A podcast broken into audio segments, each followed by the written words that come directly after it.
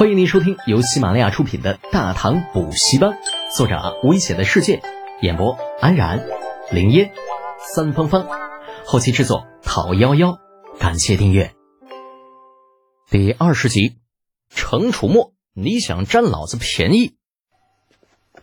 程茵茵并不喜欢纨绔们的交流方式，自带着丫鬟，独自走到一边，望着远处的天空发呆。而十多岁的小姑娘，又是生在大户人家，该懂的、不该懂的，基本上都了解的八九不离十了。自然也知道老爹硬逼着自己到李家来是什么意思。可是他真的不喜欢李德姐那个纨绔，每次看到那张贪财的嘴脸，他就觉得浑身的不舒服。大家都是世家子弟，矜持一些不好吗？那说好的仪式感在哪里呢？丫鬟翠儿。担忧地看着程茵茵，不知道应不应该劝她，又如何劝她？她只是个没迈进城府的丫鬟，这一生注定是要与程茵茵绑在一起的。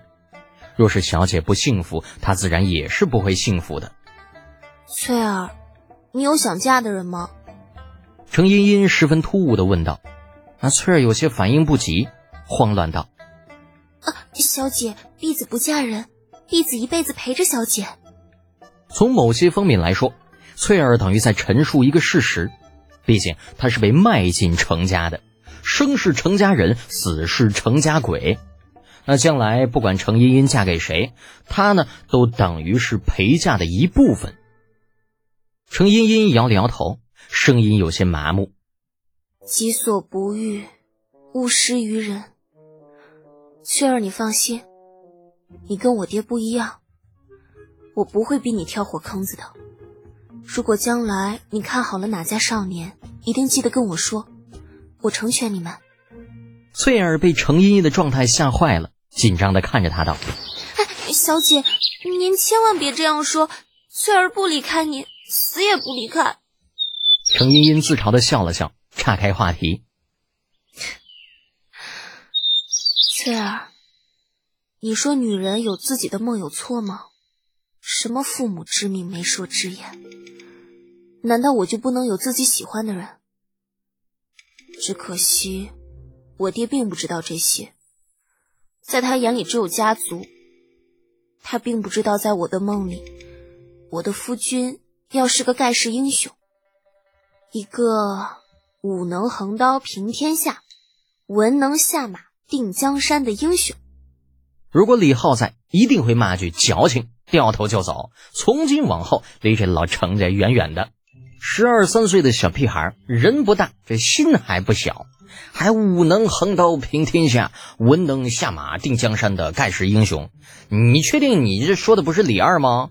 你别忘了，长孙可还活着呢啊！遗憾的是，李浩并不在这里。那此时的小李同志正在忙着与李振联合，跟程楚墨那个憨憨抢鸡翅呢。牙齿抢太难看了，鸡翅塞进嘴里边，竟然连骨头都不吐。正抢得 happy，那这个程楚墨突然停了下来，用肩膀撞了李浩一下，压低声音，神秘兮兮的说道：“哎，你别跟我抢啊！我问你个事儿。”那李浩借机赶紧把抢到手的两个鸡翅每个都咬了一口。啥事儿啊？你觉着我妹妹咋样啊？这程憨憨自认为声音不大。却并不知道，他那个大嗓门，就算是小声，也足够让院子里所有人都听得很清楚。那程茵茵自然也听到了程楚墨的话，俏脸儿忍不住飞起两朵红云，那耳朵也是不禁竖了起来。虽然并不喜欢李浩这个纨绔，但是这并不妨碍他想知道自己在别人眼中的形象。忙着啃鸡翅的李浩并没有意识到程憨憨所谓的“咋样”是什么意思，随口道。挺好的呀，漂亮，懂事，嗯，哎，那词儿怎么说来着？啊，对，大家闺秀。程楚墨又问道：“那这么说，你满意啊？”李浩一头雾水：“啥满意呀？你啥意思啊？” 嘿嘿，你装，你还装？李振，你来告诉他。那李振嘴里塞着鸡翅，闻言支支吾吾的。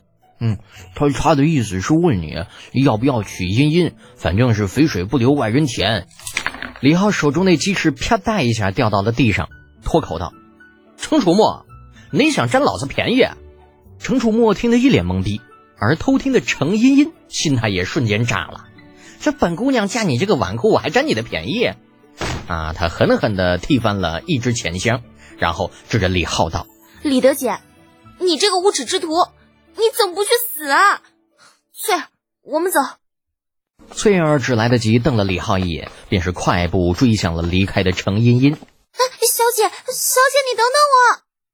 程楚墨这会儿终于反应过来，呼的一下站起来，眼若铜铃，怒道：“李德全，你啥意思？”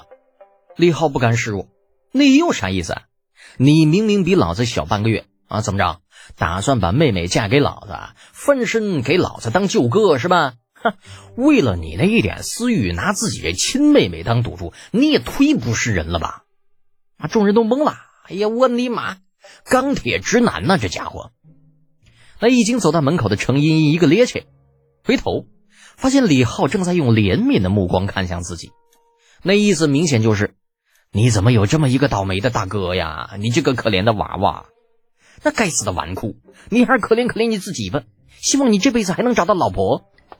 程茵茵觉得自己的三观都不在了，加快了离开的脚步，只希望老天快点打个雷，把这货给劈死算了。程楚墨自然不能够任由妹妹独自离开。顾不得跟李浩争论，同样追着程茵茵的脚步，只是在离开之前，将烤好的鸡翅带走了一半。这好好的一场聚会就这样不欢而散了。管家老陈望着狼藉一片的院子，苦笑道：“哎呀，少爷啊，其实程大少爷不是那个意思。”李浩收起了义愤填膺的表情：“我知道他是什么意思，这件事。”你不要再提了，就当没有发生过。啊！老陈诧异的看了李浩一眼，李浩指了指地上那乱七八糟的钱箱，岔开话题：“这些钱收起了一半，另一半找地方放着，等我回来再处理。”啊，当下人的主人不想说的东西，最好就不要问。老陈深谙此点，当下点头道：“呃，诺。呃，少爷要出去，对，进宫一趟。”李浩说着，向后宅走去。进宫之前，他要先换上一身衣服。能够把李道宗忽悠着进宫当说客，哎，李浩的情商当然不会听不出程憨憨话里的意思，也不会猜不到他带着妹妹来自己家是出于老程的授意。可是知道，并不等于一定要按照大老程的安排去做。这朝堂上的水那深得很，李浩不想蒙头蒙脑的被人坑。又不想拒绝的过于生硬，所以才会选择装傻充愣。啊，再说了，咱喜欢的可是雪雁小姐姐，那就算小姐姐性子有些高冷，可是至少不矫情啊，知错就改不说，还敏而好学。嗯，当然了，更主要的是抢别人的东西，真香。本集播讲完毕，安然感谢您的支持。